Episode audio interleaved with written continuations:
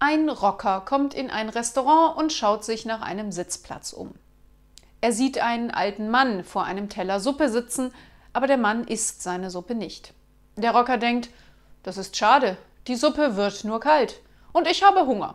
Wenn ich diese Suppe esse, so muss ich nicht auf die Bedienung warten und ich muss auch nicht dafür zahlen. Er setzt sich zum alten Mann an den Tisch, nimmt die Suppe und beginnt zu essen. Der alte Mann zeigt keine Reaktion. Als der Rocker die Suppe fast fertig gegessen hat, kommt ein Kamm voll mit Haaren zum Vorschein.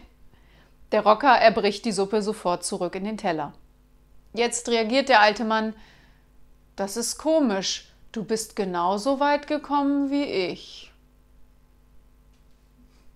Boah, mega eklig.